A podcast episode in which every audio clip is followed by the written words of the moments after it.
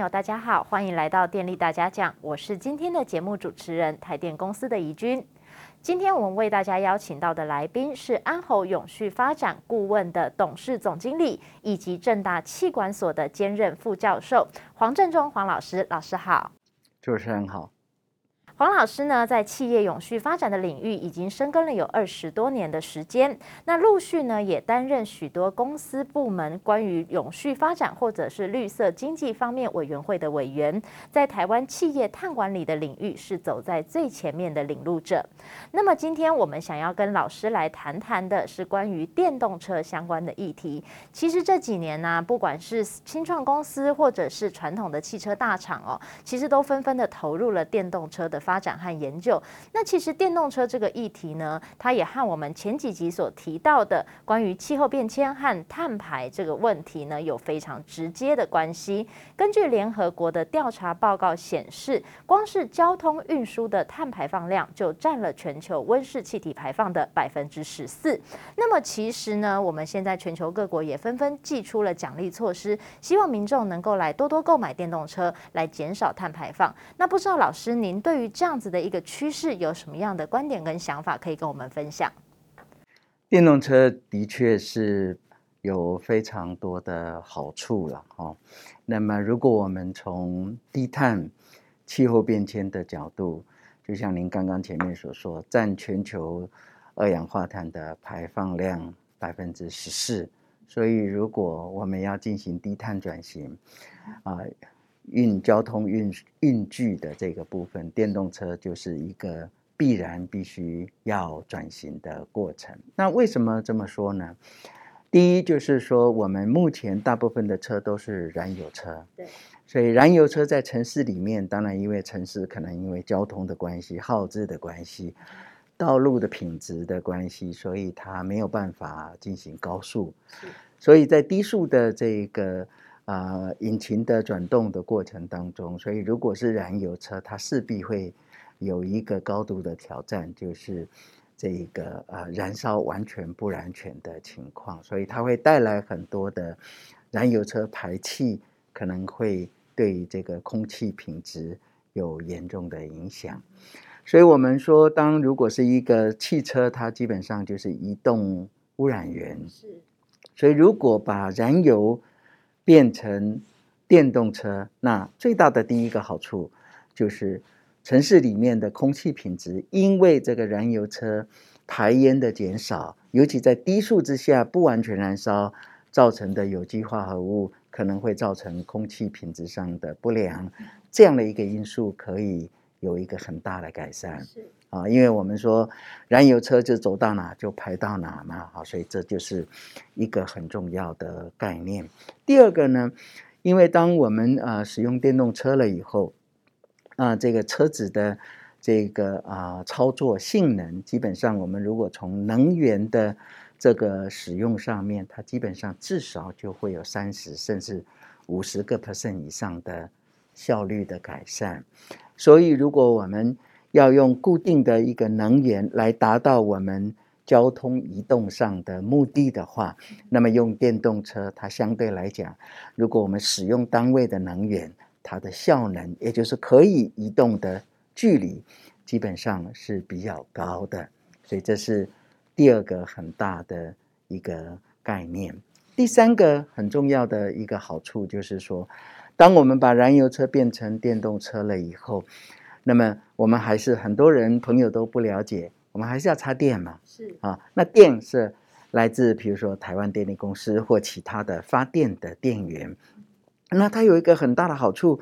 可能发电仍然是化石能源，或者是其他的能源，但原来你是分散在每一部车，现在把它集中到台电的发电设施，所以排气也是集中，所以。集中跟分散哪一个比较好处理？当然是集中，它就会成本有效。所以如果将来要做碳捕捉，或者是要做啊、这个污染物的这个排放控制的话，那么集中式的处理会比每一个燃油车都有一个排气管，你也没办法做啊、这个成本很高又很有效的这个污染防治啊。所以这是。啊、呃、一个重要的好处。最后一点呢，当我们把油变成电，那电仍然要充电，那各位朋友就要知道，现在的电的来源开始多元化了。我们可以用太阳能发电，台电也做了很多；我们也可以用风力发电，岸边的风力或者是离岸的风力。所以，当一旦转成电动车，电的来源就可能有多元化。随着将来的电的部件越来越靠再生能源的设施有越来越多的时候，那这个时候电动车就可以真正达到更好的一个控制这个燃油的使用，然后降低二氧化碳的排放，改善全球暖化，最终就会有助于气候变迁的啊这个部分的减缓。啊，所以这几个好处都是啊，这个电动车啊的这一个啊，在我们看交通运具的转型，要控制那个十四 percent 的全球温室效应气体排放量的时候，一个很大的贡献。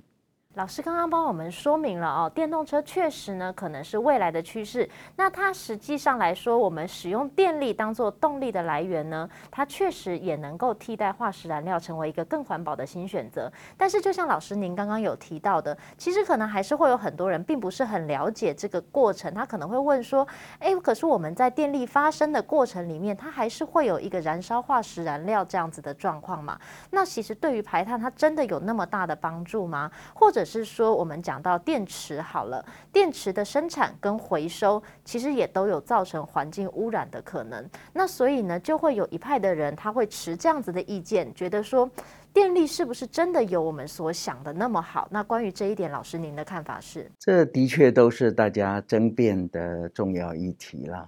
啊，首先第一个问题就是您提到的，那么电可能还是会来自化石燃料的。使用，然后造成生产出来的电力。不过，就是刚刚我前面有提到，那么如果我们现在的燃油车是分散烧，现在我们如果是烧化石能源，电动车就把它集中起来一起烧啊，所以呃排碳量基本上仍然是会产生的。不过呢，现在因为将来有一个新的技术啊，这也不能讲新了，也发展了蛮长一段时间。就是叫碳捕捉啊，然后再利用或者是碳捕捉封存的这个技术。所以，当我们一台燃油车，它是移动污染源，所以你也不可能在每一台车后面加碳捕捉。但是如果把啊分散烧的集中在一起烧，量够大，那我们变成是呃把移动污染源变成是固定污染源，那么它要加装这一个。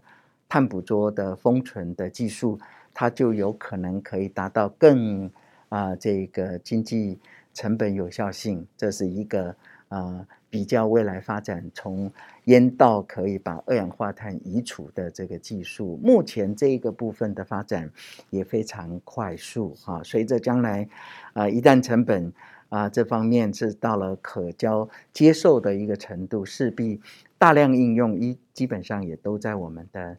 预期中了哈，那么第二个问题就是谈到了这个电池，啊，没有污染吗？当然有，会不会不会产生环保问题吗？当然会，只是有一个很重要的差别。今天我们烧化石能源，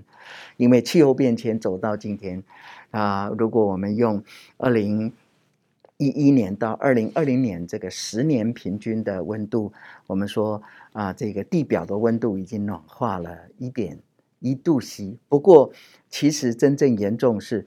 地表有百分之地球的表面百分之九十七是海洋啊。那如果今天我们地表的温度呃平均已经上升了，暖化跟工业革命以前大概一点一度 C，其实很重要的关键是土地上的地表的温度其实是更高的，暖化的是更厉害，甚至都已经超过。一点五接近一点八了啊！这个是在联合国气候变迁专家小组啊，最近刚公布，八月份刚公布的这个科学依据的一个研析的报告。那么，所以今天我们燃油化石能源的这个部分带来给我们的影响，也就是说，的确是万劫不复的关键时刻已经差不多对我们的威胁已大，而且是瞬间。这个瞬间，在最近我们看中国的郑州、河南郑州的瞬间大淹水，看啊、呃，这个德国西部莱茵河支流的瞬间大淹水，再看最近纽约地铁瞬间强降雨带来的淹水，都是立马就会带来存亡大的威胁。那么，我们的电池仍然有环境问题，电池用完之后仍然有环境的问题，但是它跟气候变迁很大的一个状况是，它还没办法瞬间就让我们面临存亡的议题，所以这个是一个很大的差别。更何况处理电池的技术也一直不断的在精进。啊，所以从以前的那个小小的电池，工业用的电池，到现在电动车的啊这个电池，其实电池的技术是一直不断的在快速进化跟提升。所以我们也认为，电池所产生的环境资源上面，包括制造时污染或报废以后处理的议题，其实对我们来讲，仍然是一个环境上的挑战。不过，跟气候变迁比起来，我们希望能够有机会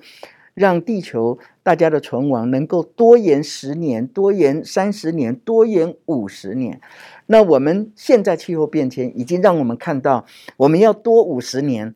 困难度很大了啊。可是电池这个议题有它的压力，不过我们也一起说，在这个技术上的精进，也能够给我们更多的可能性来降低。啊，这一类的环境上面的一个挑战了，所以我觉得这两个大概啊，在冲击上啊，到目前为止，我们觉得它没办法等量齐观，这是啊，不是放在同一个天平上来称的议题。不过，它的环境啊风险对我们来讲，我们仍然是要高度警戒，是没有错的。所以听起来，电池它不是一个完美的选择，它比较是像是一个有弹性的选择，可以这样子说吗？所以现在就有一个新的发展啊，叫氢燃料电池啊，像最近即将在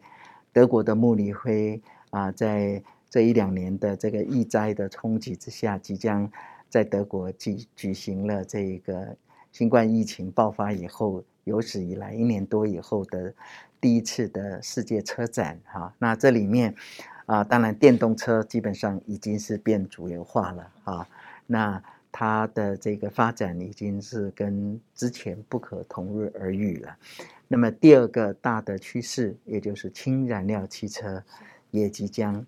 啊会推出到这个市场上面来。那么所以下一个车种更环保的车种，它已经在很多的。汽车工业跟品牌厂上面都已经在研发生产，甚至已经到了商用这个部分啊。那当然，它成本有没有更高？有。那环保性有没有更高？也有。然后，所以呃，我们看到技术的精进，代表就跟我们过去看啊，再生能源哈，以前风力要到一定的啊这个强度，它才有可能发电，所以现在。弱风也都可能发电，太阳能要很大的阳光才可能发电。现在微光、弱光也可以发电，这就是一个技术上面的精进了。所以我们觉得在这个议题上面也有蛮不错的进展。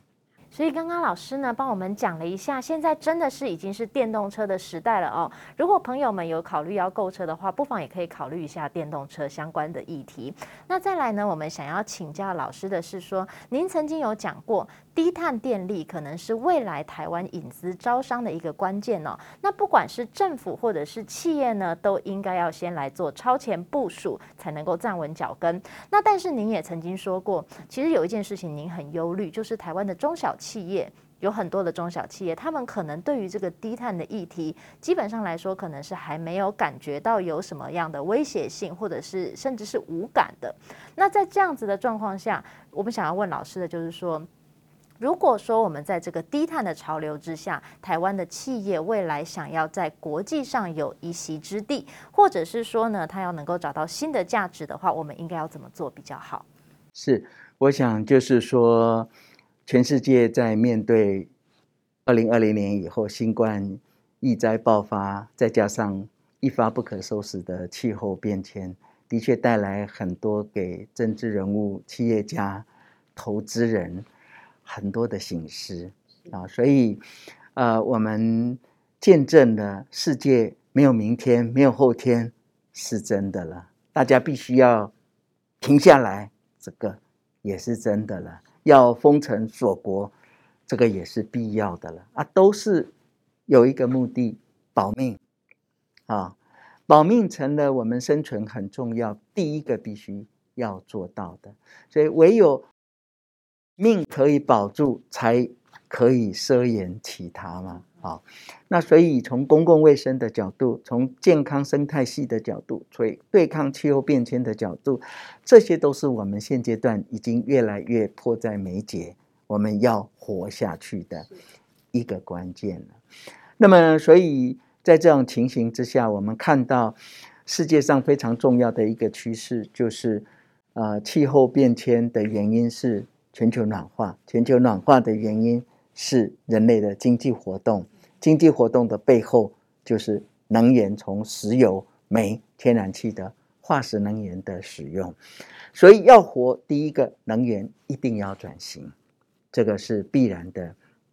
一个趋势，但是呢，当能源必须要转型，我们就要看，这不是说我要转就转，因为以台湾来讲，油水电价这么便宜，所以大家为什么要关一盏灯？它的诱因，你要用气候变迁，要动道德诉求，恐怕这个缓不济急。所以，呃，这里面有很多我们要从能源的合理的价格，我们要从金融投资上面怎么来看，所以我们也一直啊，对于。金融业有一个呼吁，而我们金融业借出去的一块钱，投资出去的一块钱，能不能保证它回来仍然是一块干净的钱，加上干净的利息？所以他们的模式也必须要改变啊。那么，所以这里面就有很多的基低碳的基础建设，是政府、民间啊各种不同的产业，大家要一起去耕耘的，大家。进行系统性的转型。我们说，能源要转型，交通要转型，建筑要转型，低碳制造要转型，农业要转型，我们的投资融资也要转型，包括我们的劳退基金，每一个人每个月领的薪水也都要转型。目标活命，要活路一条，不是死路一条。那么再回过头来看，很多的。企业界或一般的啊民众说啊，我们台湾跟别人不一样，我们很高的比重都是中小企业哈。那我要跟大家报告，全世界几乎大部分的国家都是中小企业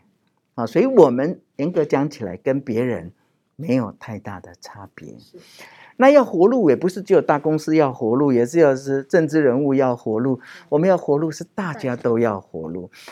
所以，如果说当这个问题不严重的时候，我们要制造好多的噪音，让大家知道这个问题。只是今天新冠疫灾都发生了，气候变迁都发生了，我们看到了，连西方世界的白人也开始逃难了。这个时候会有一个很大的一个转变，就是全世界的供应链开始会把这个议题当做很重要的，开始去做改变。譬如说。我们就看到苹果电脑，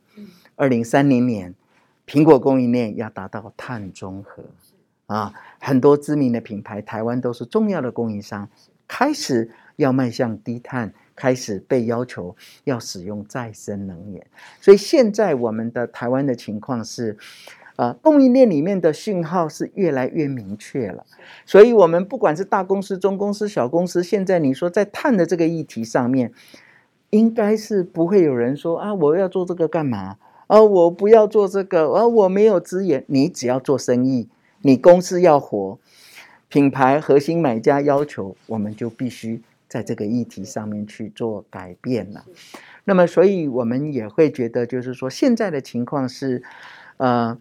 全球的供应链走得比我们政府在这个议题上面，因为那个讯号是比政策的讯号是更明确。啊，碳开始要付钱。我们除了油水电要合理价格，那你把油水电用完产生的碳排放还要再付一次钱。所以这样的一个新的